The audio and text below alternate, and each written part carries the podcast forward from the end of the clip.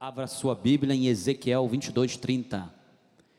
O tema é a intercessão para o posicionamento da igreja, de governo, posicionamento de governo da igreja as nações. A igreja tem uma posição em Cristo Jesus. Nós vamos relembrar aquilo que o nosso apóstolo já falou a respeito de intercessão, sobre a postura da igreja, sobre o seu chamado, amém? Muitas das coisas acontecem por vontade permissiva de Deus, porque a igreja não tem assumido a sua responsabilidade de estar na brecha diante de Deus. Mas isso não acontece porque conosco, porque nós já entendemos isto. Então nós vamos simplesmente relembrar, rememoriar e também para que Deus desperte aqueles que já não estão mais imbuídos dessa motivação. Eu quero agradecer a Deus pela vida da minha família, minha esposa, a Bispa Cristiane, meu amorzão, juntamente com a Ágata, minha mãe que está ali com a Bispa Zezé ali do lado, as amigas. Quero agradecer a Deus pela vida dos meus filhos também, Rafael e Andressa, pela vida do nosso apóstolo e profeta Miguel Ângelo que está nos assistindo, está conectado pela internet. Obrigado, meu pai na fé, pela confiança, obrigado pela credibilidade, o bispo Sérgio, nosso bispo nacional, que sempre ah, no impedimento do nosso apóstolo, juntamente com a sua esposa, bispa Ana Caroline, e também no impedimento da nossa bispa primária, doutora Rosana, estão aqui para nos liderar, nos conduzir nessa graça maravilhosa. E o meu agradecimento em especial a você que está aqui, enfrentou previsão da Defesa Civil, temporal, chuva forte, rajada, mas você está aqui e Deus seja louvado, porque é conosco que Deus conta nesta noite para liberarmos um clamor para a glória dele em nome de Jesus. Diz assim a palavra de Deus: Busquei entre eles um homem que tapasse o muro e se colocasse na brecha perante mim a favor desta terra, para que eu não o que a destruísse, mas a ninguém achei. Triste isso.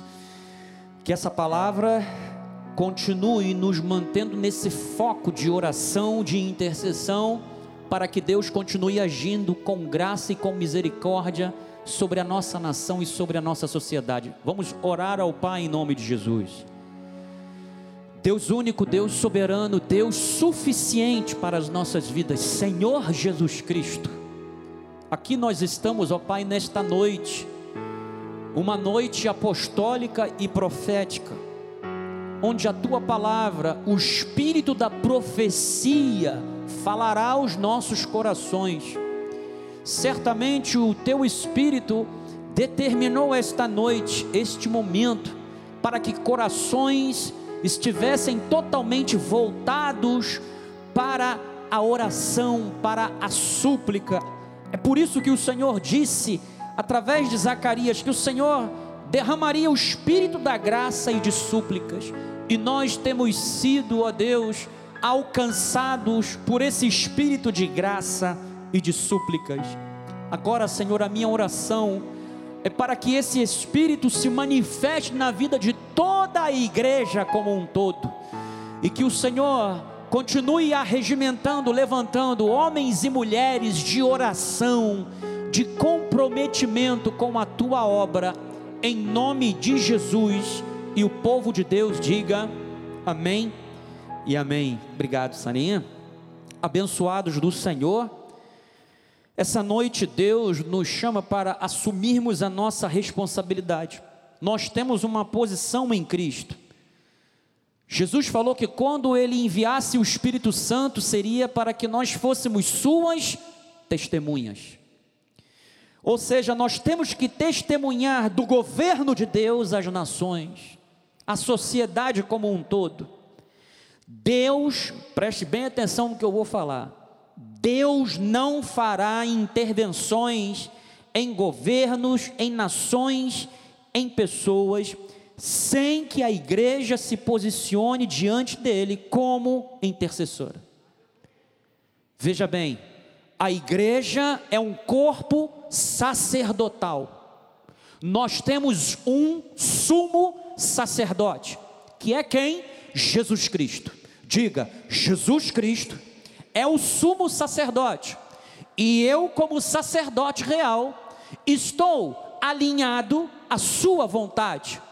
Então, amado, nós estamos aqui para fazer mediação. E somos convidados, amados, e até mesmo nós somos ordenados a orar. Essa situação de que, ah, não, orar é algo que Deus tem que fazer na minha vida. Deus tem que tocar na minha vida. Negativo.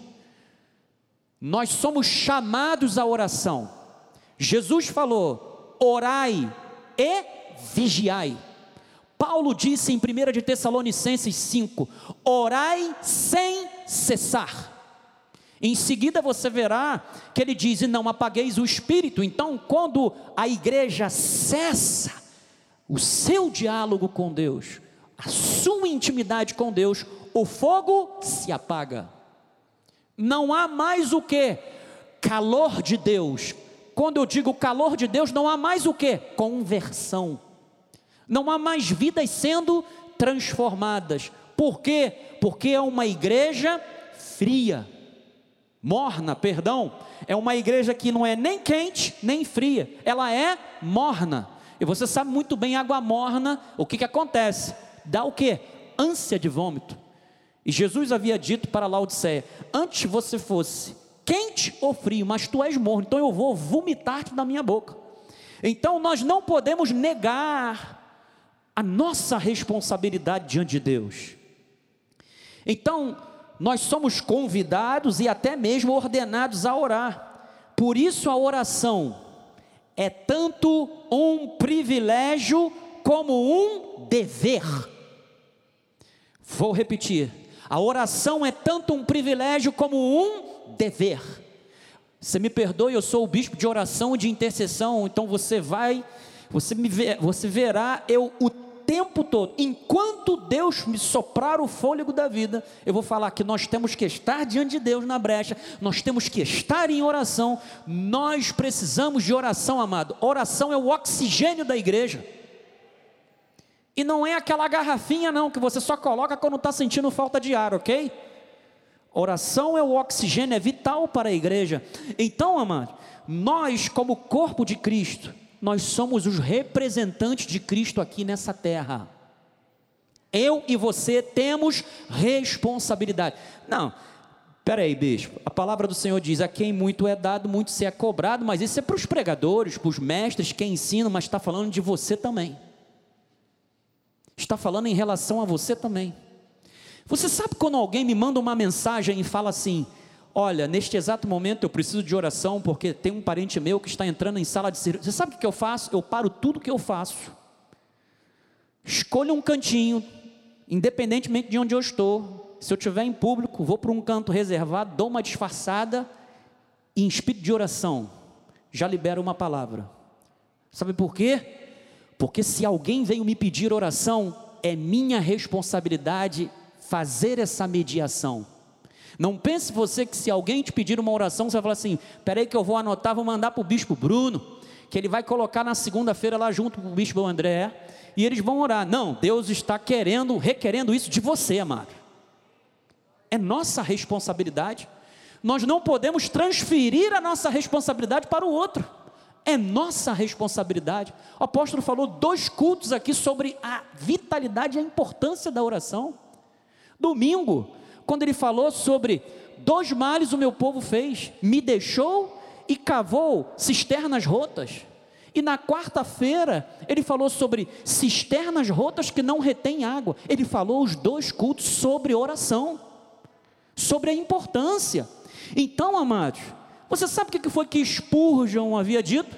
Charles Spurgeon? Charles Spurgeon tinha dito o seguinte: sempre que Deus quer fazer algo grande, Ele primeiro coloca o seu povo para orar. Você está entendendo por que, que Deus não faz intervenções sem que antes a igreja assuma o seu lugar? E justamente numa quarta-feira como essa, no dia 29 de abril de 1992, o nosso apóstolo ouviu Deus falar no seu espírito. Isso aqui eu copiei do esboço dele. Deus havia dito para ele: diz à igreja, orem a nível de corpo. A importância de nós estarmos juntos, de nós estarmos juntos na batalha, um ombreando o outro, como corpo. Uma coisa é a oração individual.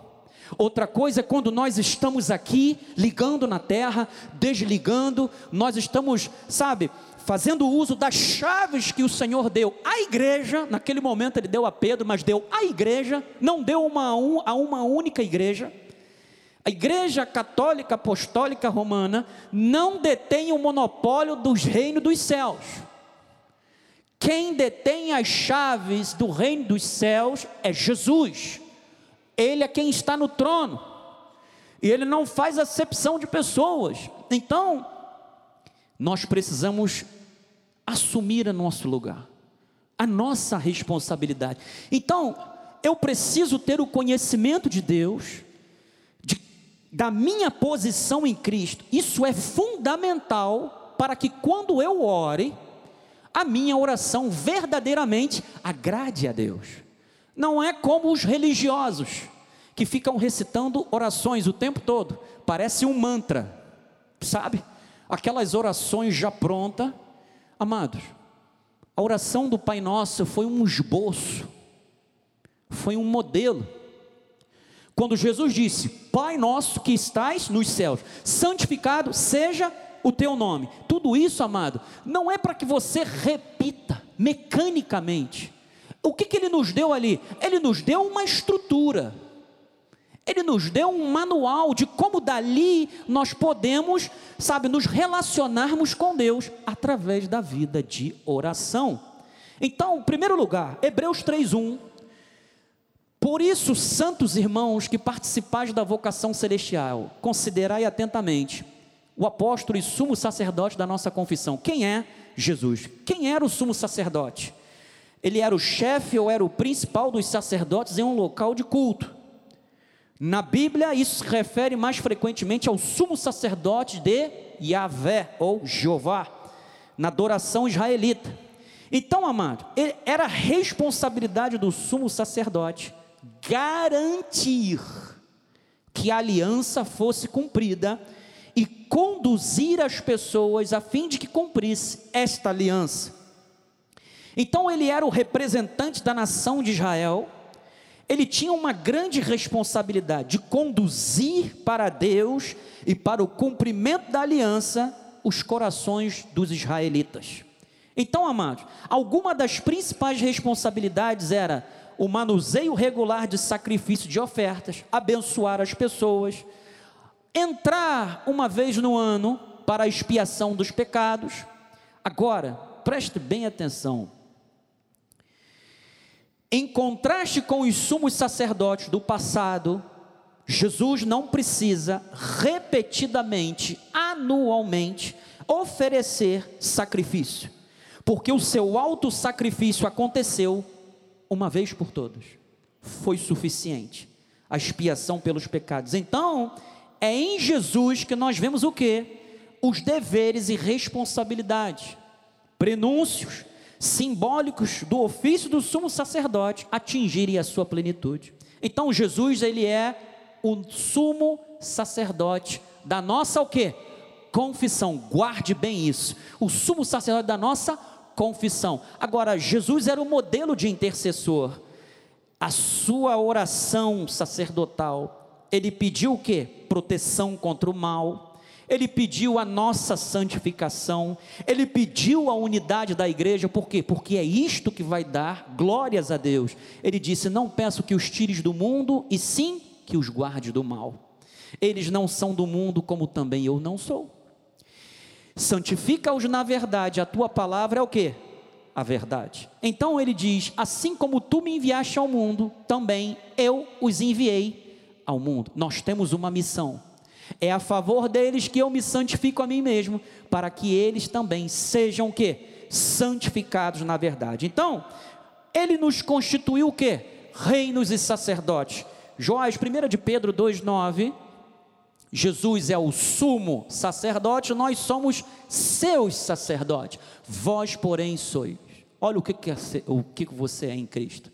Nossa responsabilidade, raça eleita, sacerdócio real, nação santa, povo de propriedade exclusiva de Deus, a fim de que proclamardes o que? As virtudes daquele que vos chamou das trevas para a sua maravilhosa luz. Então, amados, o que é intercessão? Intercessão, geometricamente falando, é o ponto de intercessão onde exatamente duas retas se cruzam, ok? Assim, aqui é o ponto de intercessão. Então, intercessão é uma forma de oração, é a mesma coisa, tem o mesmo sentido, é se colocar no meio entre Deus e a pessoa. Por quem você está o quê? Intercedendo. Por quem você está orando? Porque qual era a função do sacerdote? Estava associada ao tabernáculo e ao templo. Ele enfatizava o sacrifício, a manutenção do local e a educação do povo de Deus. Então, os sacerdotes, eles eram definidos, a sua definição, seu papel principal era de intercessor. Então, amados, eles eram representantes divinos para o povo, representantes do povo para o divino. Você entendeu? A igreja de Jesus tem essa função nós fazemos a mediação com o divino, não a nível de Cristo. Por favor, senão daqui a pouco vão falar que a igreja tomou o lugar de Jesus. Não é isso. Nós, como representantes de Cristo, como seus sacerdotes, nós temos que fazer o que? Essa mediação em oração, em súplica, em clamor, para quê? porque esta foi a forma, foi a maneira que Deus determinou para agir com graça na nossa sociedade, na nossa nação. Então, amado, a intercessão é a forma que Deus estabeleceu de agir com graça na sociedade. Ezequiel 22:30, a intercessão pode fazer toda a diferença. Por quê? Nessa época aqui, todas as classes sociais estavam depravadas, estavam culpadas diante de Deus. Os governantes, os sacerdotes, os magistrados, os profetas estavam um surto de falso profeta. Parece até que nós estamos, sabe, falando dos dias de hoje, porque há um surto profetas e de videntes, especialmente os videntes do Pix. É uma coisa incrível. Então, amados, estava tendo um surto, sabe? Não havia um justo, não havia um reformador, nenhum intercessor, não havia ninguém para se colocar na brecha diante de Deus. Então, Deus não estava à procura de novos métodos, Deus não estava em busca de novos programas, mas sim de alguém que o obedecesse. Deus estava em busca de alguém que se dispusesse a orar, que se colocasse na brecha, que assumisse a sua responsabilidade e não inventar uma responsabilidade pelo qual Deus não o havia designado. Então, amados, quando a Bíblia fala de muros, alguém que se coloca na brecha está falando o quê? De segurança está falando de proteção. Deus, quando coloca a igreja para interceder, é sob forma de proteção, proteger. Essa é a nossa responsabilidade. Nós não podemos simplesmente citar Zacarias, ele é como um muro de fogo ao redor do seu povo. Só que o muro de fogo só existe quando a igreja está lá orando. As coisas não acontecem assim, amado, ó. Pirlim pim pim. Não! Deus quer se manifestar, se mover através de uma vida de oração, de uma igreja que ora. Então, Abraão foi um exemplo de justo. Olha só, Deus está em busca de filhos de Abraão que sejam como Abraão. Lembra quando Deus foi destruir Sodoma e Gomorra? Então partiram dali aqueles homens e foram para Sodoma e Gomorra, Sodoma. Porém Abraão permaneceu ainda onde que Abraão estava? Onde que Abraão estava? Na presença de quem? Ele estava na brecha. E aproximando-se a ele, disse: Destruirás o justo com o ímpio? Olha a resposta de Deus. Se houver porventura cinquenta justos na cidade, destruirás ainda assim e não pouparás o lugar, ainda é Abraão falando, por amor dos cinquenta justos que nela se encontram. Longe de ti o fazeres tal coisa, matares o justo com o ímpio, como se o justo fosse igual ao ímpio. Longe de ti, não fará justiça o juiz de toda a terra. Então disse o Senhor: Se eu achar em Sodoma cinquenta justos dentro da cidade, o que, que Deus ele faria? Pouparei a cidade toda por amor deles. Você sabe o que, que Abraão estava fazendo? Ele estava na brecha, ele estava intercedendo, porque ele sabia que Ló estava lá. Então ele se, ele, ele se dispôs a ser o ponto de intercessão, ele se colocou entre Deus e Sodoma. Então disse o Senhor, se eu aí foi descendo, porque Abraão de 50, sabe, foi, foi descendo. Foi descendo, ele falou: "Olha, não fique chateado, não fique nervoso comigo, sabe, mas e se tiver ali, ó, continua Abraão, eis que me atrevi a falar ao Senhor, se porventura houver ali vinte, respondeu o Senhor, se porventura houver ali vinte, respondeu o Senhor, não há destruirei por amor dos Você sabe o que é Deus poupar uma cidade por causa de um justo? Você sabe o que é isso daqui? Por causa de um intercessor. E ele continua falando: Disse ainda Abraão: Olha, Abraão, né, diante de Deus, não vou testar muito a paciência do Senhor, sei que Ele é misericordioso não se ire o Senhor se lhe falo somente mais esta vez. Se porventura houver ali dez, respondeu o Senhor, não a destruirei por amor ao quê? Dos dez.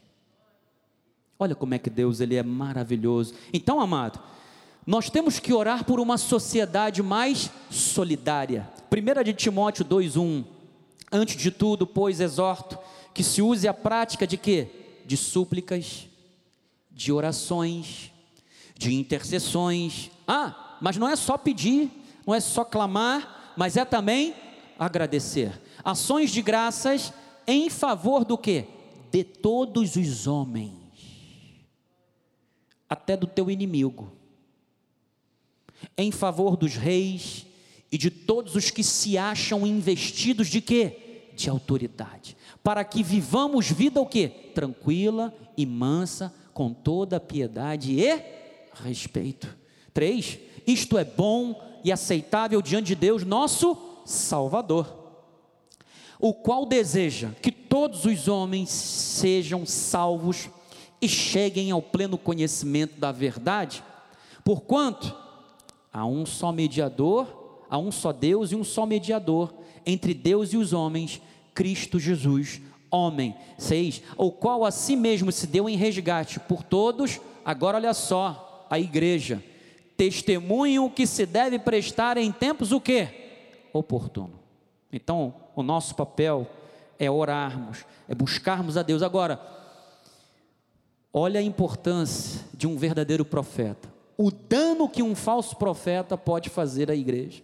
Não subiste, Ezequiel 13:5. Não subistes as brechas, nem fizestes muros para a casa de Israel, para que ela permaneça firme o que? Na peleja no dia do. A oração fortalece. Só que estava um surto de falso profeta.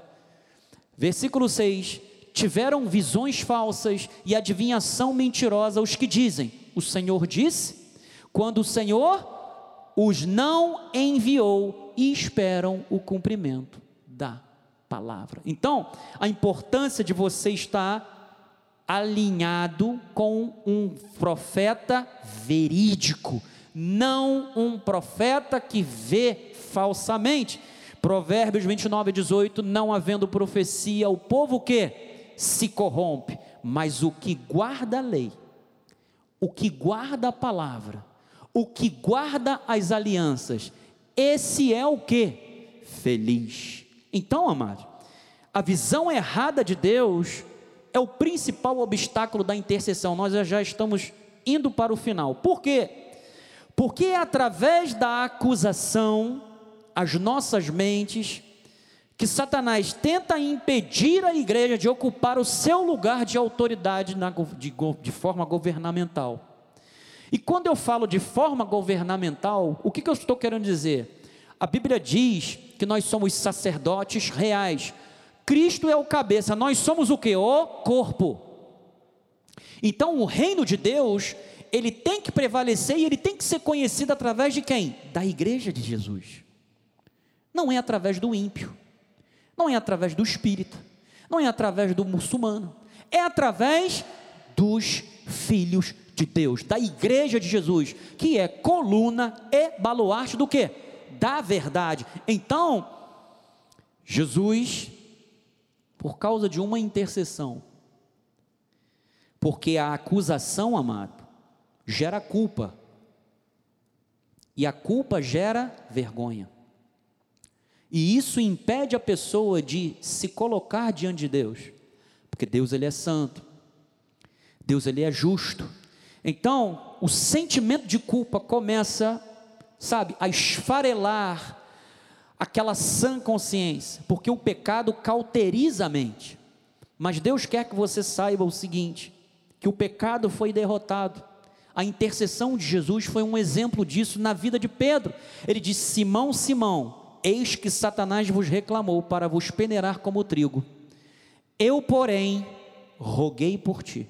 Ele intercedeu para que a tua fé não desfaleça. Então, amados, o sacrifício de Cristo destruiu o pecado de forma definitivamente. O pecado não pode te afastar de Deus.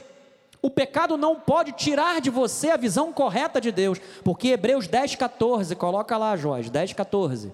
Porque com uma única oferta aperfeiçoou para sempre quantos estão sendo o que? Santificados. Amado, se alguém errou, se alguém caiu, ele não vai ficar prostrado, porque Deus é poderoso para o levantar. E assim nós estamos sendo o que?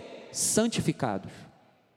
Sabe quem está sendo santificado? Aquele que está na vida, erra e acerta, mas segue adiante, está sendo santificado. Então, Cristo, Ele é o soberano, Efésios 1,18, mas isso acontece através de quê?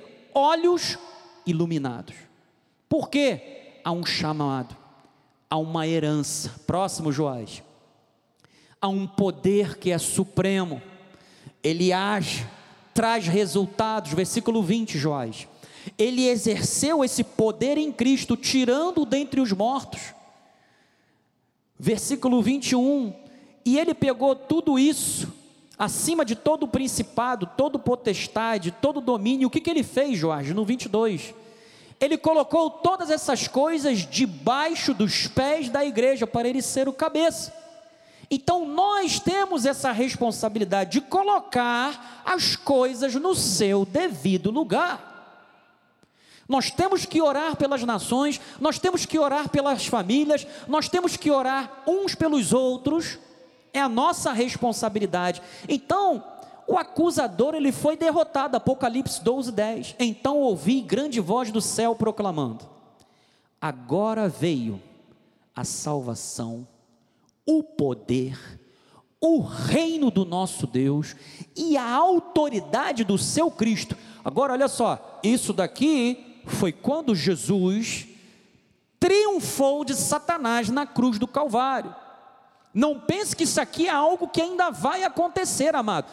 Foi expulso o acusador de nossos irmãos.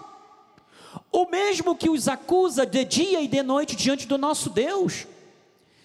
Eles, pois, o venceram. Qual a razão? O sangue do Cordeiro.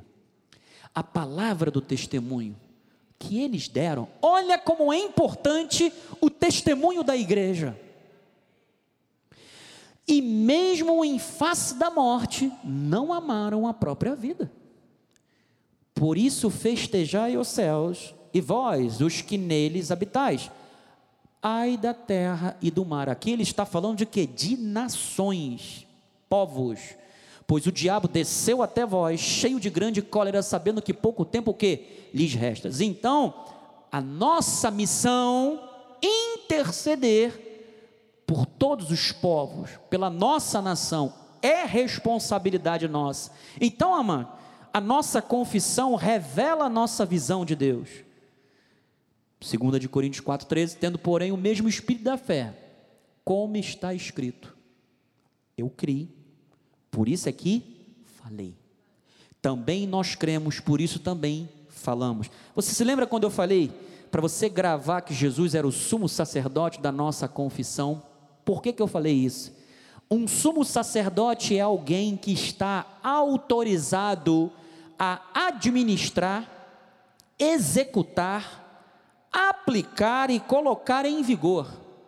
Agora, Jesus está pronto para colocar em vigor e executar aquilo que você diz, aquilo que você confessa.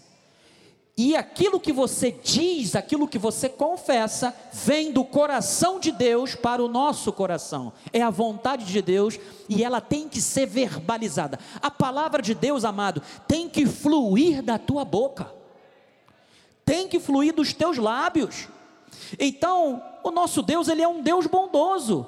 Tiago 1,16: Não vos enganeis, meus amados irmãos. Versículo 17: Toda boa dádiva todo dom perfeito são lá do alto, descendo do Pai das luzes, em quem não pode existir variação ou sombra de mudança. Então Deus quer que você fique tranquilo diante do trono da graça. E outra coisa, você está sempre na presença de Deus. Você não vai entrar na presença de Deus quando você se ajoelha para depois sair da presença de Deus. Você está sempre na presença de Deus. Acontece que quando você está diante do trono da graça, você está ali no seu papel, no seu chamado, na responsabilidade pelo qual o Pai te chamou, para estares na brecha, porque você é sacerdote real, você media, amado. Nós estamos aqui para fazer essa mediação. Então Deus ele continua sendo bom agora. Temos que orar como corpo de Cristo. Por isso, a nossa insistência, a insistência do nosso líder, nosso apóstolo, para que você esteja conosco às segundas-feiras, mas não somente às segundas-feiras, todos os cultos. Por quê, amado? Porque nós temos que orar com toda oração e súplica, orando em todo o tempo o quê? No espírito, não é na carne. É no espírito.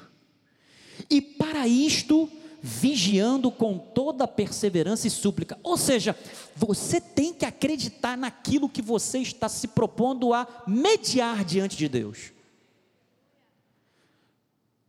Por todos os santos, toda a igreja como corpo, nações, mas principalmente também.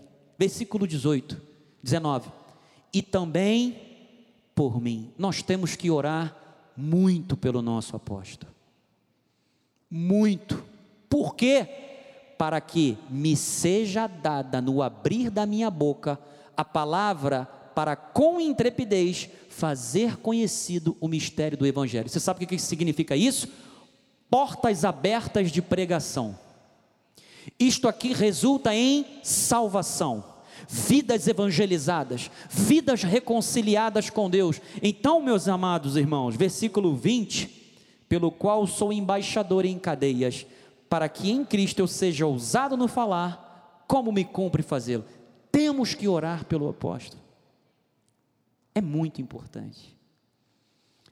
Porque às vezes a gente só quer receber a oração do líder, mas nós não queremos orar como o líder ora por nós. E nós precisamos fazer isso. Nosso apóstolo tem lutas diárias. Esse ministério é um ministério grande, você não sabe o que, que acontece por detrás, sabe? Na parte interna, na parte administrativa, sabe? Na parte comercial, onde nós temos os contratos com as empresas. Olha, você não tem noção. Nós precisamos orar pelo nosso líder. Então, amados, para encerrar, para que o nosso momento de intercessão seja um momento agradável, um, momen momento de fé, eu quero que você saiba que quando você intercede por alguém, há benefícios. Você sabia disso? Quando você ora, quando você se coloca na brecha diante de Deus, Deus se agrada. Você não sabe como é que eu fico feliz quando eu vejo os irmãos aqui na segunda-feira, quando eu vejo o Tenório orando aqui, a Nathalie, quando eu vejo a Bispa Ludmila aqui orando, quando eu vejo a minha esposa orando, isso me traz alegria, porque eu vejo como Deus ele se move através da, das pessoas, não importa a idade, não importa a maturidade, a experiência, mas Deus, quando Ele quer fazer, Ele faz, amado, e ninguém pode impedir. Então, olha o exemplo de Jó, Jó 42, é, Jó 42, 8. Deus vira para os três amiguinhos de Jó e fala assim: Tomai, pois, sete novilhos e sete carneiros, e ide a meu servo Jó e oferecei holocaustos por vós. O meu servo Jó orará por vós, porque dele, quem é um intercessor, aí eu vou dizer uma palavra que o bispo Daniel gosta muito e usa com muita propriedade: tem crédito com Deus. Aceitarei a intercessão para que eu não vos trate segundo a vossa loucura. Agora, Olha porque o que nós falamos revela a nossa visão de Deus. Porque vós não dissestes de mim o que era reto, como o meu servo Jó. 9. Então foram Elifaz, o Temanita, e Bildade, o Suíta, Isofar, o Naamita, e fizeram como o Senhor lhes ordenara. E o Senhor aceitou a oração de Jó. E o que, que aconteceu? Mudou o Senhor a sorte de Jó quando este orava pelos seus amigos. E o Senhor deu-lhe o dobro de tudo o que antes possuíra. Vamos ficar de pé em nome de Jesus. Vamos. Nós temos aqui seis minutos de oração, de intercessão, de forma objetiva Vem cá, Bispa Cristiane, minha amada de Deus. Vem cá. Eu quero que você esteja próximo da sua família. Eu estou falando especificamente para os ministros, porque eles estão escalados em setores e, como nós já estamos praticamente no final do culto, esteja com a sua família. Eu quero que você, neste exato momento, se coloque diante de Deus, se disponibilize, assuma esse compromisso, essa responsabilidade diante de Deus, de estar na brecha, de estar orando, de estar intercedendo. Sabe por quê, meu amado? Porque Deus nos chamou para isso. Deus nos deu esta responsabilidade. Amém? Vamos começar em oração em nome de Jesus. Pai querido e amado, Louvado e engrandecido seja o teu nome. A nossa vida diante de ti, ó Pai, é preciosa. A vida do intercessor diante de ti é muito preciosa. Ao ponto de a intimidade, a autoridade serem claras e evidentes na vida de quem se coloca na brecha diante de ti. Ó oh Deus, a oração muda todas as coisas, eu acredito nisso. O Senhor pouparia uma cidade se houvessem justos ali. Foi o que o Senhor disse para Abraão. Eu acredito num Deus que age com misericórdia e graça na nossa nação. Por isso, Pai, em nome de Jesus, eu quero te pedir especificamente pela nossa nação. Estenda o teu cetro de autoridade sobre a nossa nação, para que toda a intenção do mal, todo o projeto maligno caia por terra em nome de Jesus. Tudo aquilo, Senhor, que o inimigo tem preparado contra a nossa nação, nós repreendemos agora em o nome de Jesus. Não pelos nossos méritos, mas pelos méritos de Jesus, o sumo sacerdote da nossa confissão. E o Senhor está pronto para colocar em prática, para executar aquilo que a nossa confissão retrata. E a nossa confissão é uma confissão de fé e confiante num Deus que tudo pode, num Deus que é o Todo-Poderoso, num Deus que está conosco, num Deus que despede anjos para ministrarem em nosso favor. Um Deus que tem o controle de tudo, sobre todos e sobre todos, ó Pai. Não acontece nada no universo fora da tua palavra. Aliás, o universo é sustentado pela tua palavra e sob a tua palavra, ó Deus, é que nós declaramos, Senhor, que a nossa nação pertence a ti. O inimigo não cativará, Senhor, os nossos governantes, porque a tua palavra diz, Senhor, que o coração do homem, do rei, é como um ribeiro de águas, e o Senhor, segundo a sua vontade, o Senhor o inclina. Então, Deus, em nome de Jesus, inclina os corações dos nossos governantes, dos nossos líderes, para que nós possamos ter uma vida mansa, tranquila, pacífica e justa.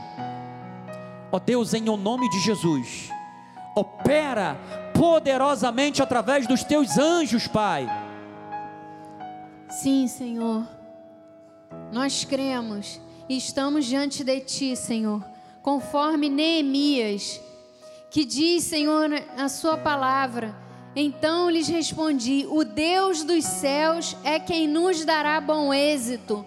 Nós, seus servos, nos disporemos e reedificaremos. Senhor, nós estamos aqui.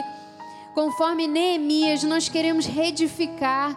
Nós estamos à disposição, Senhor, para trabalhar como instrumentos teus, Senhor aqui na nossa nação, no nosso país, no nosso bairro, onde estivermos, Senhor, onde pisar a planta dos nossos pés, nós seremos instrumentos para a Sua honra e Sua glória, Senhor. Nós estamos como intercessores, nós declaramos, Senhor, sobre cada um aqui que ouviu a Tua voz, Senhor, que teve o coração inclinado a estar aqui, também os que nos assistem pela internet que tens coração inclinado à intercessão, Senhor. Nós declaramos sobre a vida de cada um a tua bênção, o teu mover, Senhor, que sejam incomodados de madrugada para estar te buscando, para estar orando a ti, Senhor, clamando, porque cremos, Senhor, que somos nós que estamos aqui para fazer este trabalho, Senhor, agora no final do ano, nestes últimos dias, Senhor. São dias que irão preceder o novo ano, Senhor, e nós declaramos dias de oração intensa, intenso, dias de clamor, dias, Senhor, em que estaremos diante de Deus para declarar sobre o novo ano que se inicia. A tua bênção, Senhor, o teu cuidado. Estaremos aqui, Senhor, para renovar as nossas forças. Estaremos aqui, Senhor, como fiéis a Ti não teremos medo, não teremos pavor nenhum, porque o Senhor está cuidando de nós, está cuidando da nossa família e Ele tem visto o nosso coração puro e reto diante do Senhor. Por isso, Senhor, nós declaramos como servos teus, estamos à tua disposição para sermos intercessores, para estar diante da brecha, das brechas, clamando, cuidando, Senhor, em oração do nosso apóstolo, da nossa igreja, do nosso irmão, a quem o Senhor colocar, a quem o Senhor nos pedir para orar, nós estaremos orando, intercedendo, Senhor, porque sabemos que é grande a recompensa daquele que te serve, daquele que ouve a tua voz e anda no caminho reto e justo. O Senhor recompensa, o Senhor cuida, guarda e livra de todo mal. Assim nós cremos, nós tomamos posse desta palavra, que estamos, Senhor, aqui para sermos intercessores pela nossa nação, também pelos nossos irmãos, para que nós tenhamos vida de paz, vida longa vida diante do Senhor, consagrada a Deus. Assim nós declaramos em nome de Jesus. Amém. Aleluia. Você pode louvar a Deus em nome de Jesus.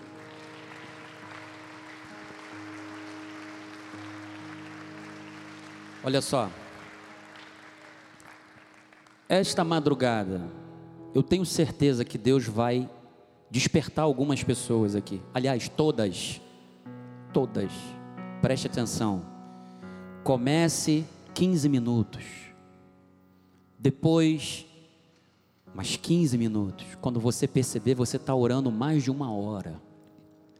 Mas não negligencie o chamado de Deus. Você recebeu uma palavra, uma palavra de encorajamento, para que você de fato se encaixe no teu chamado na responsabilidade que Deus te otorgou. E saiba que você colherá os frutos dessa tua obediência. Assim como aconteceu na vida de Jó, Deus também vai honrar a sua obediência. Deus vai honrar a sua atitude de fé. E isso você vai desenvolvendo intimidade. Isso é caminhada com Deus. E se prepare, porque quando Deus quer fazer algo de grande, Ele coloca o povo dele para orar. Então nós precisamos estar encaixados na brecha diante de Deus para aquilo que o Senhor fará de grandioso, de tremendo nas nossas vidas. Amém? Estamos aliançados, concordamos, entramos em concordância, então que você receba uma semana em perfeita vitória que você tenha uma noite de Natal extraordinária. Ainda este ano, Deus estará fazendo coisas grandiosas na sua vida. Bispa Cristiane, dê a bênção apostólica. Que a graça de nosso Senhor Jesus Cristo, o amor de Deus e as doces consolações do Espírito Santo estejam para sempre em nossas vidas Damos ordens aos anjos de Deus que nos guardem e livrem todos os nossos caminhos. Chegaremos em casa em paz e segurança, guardados pelo Senhor. E teremos um resto de semana abençoada, uma noite de Natal com toda a provisão vinda dos céus.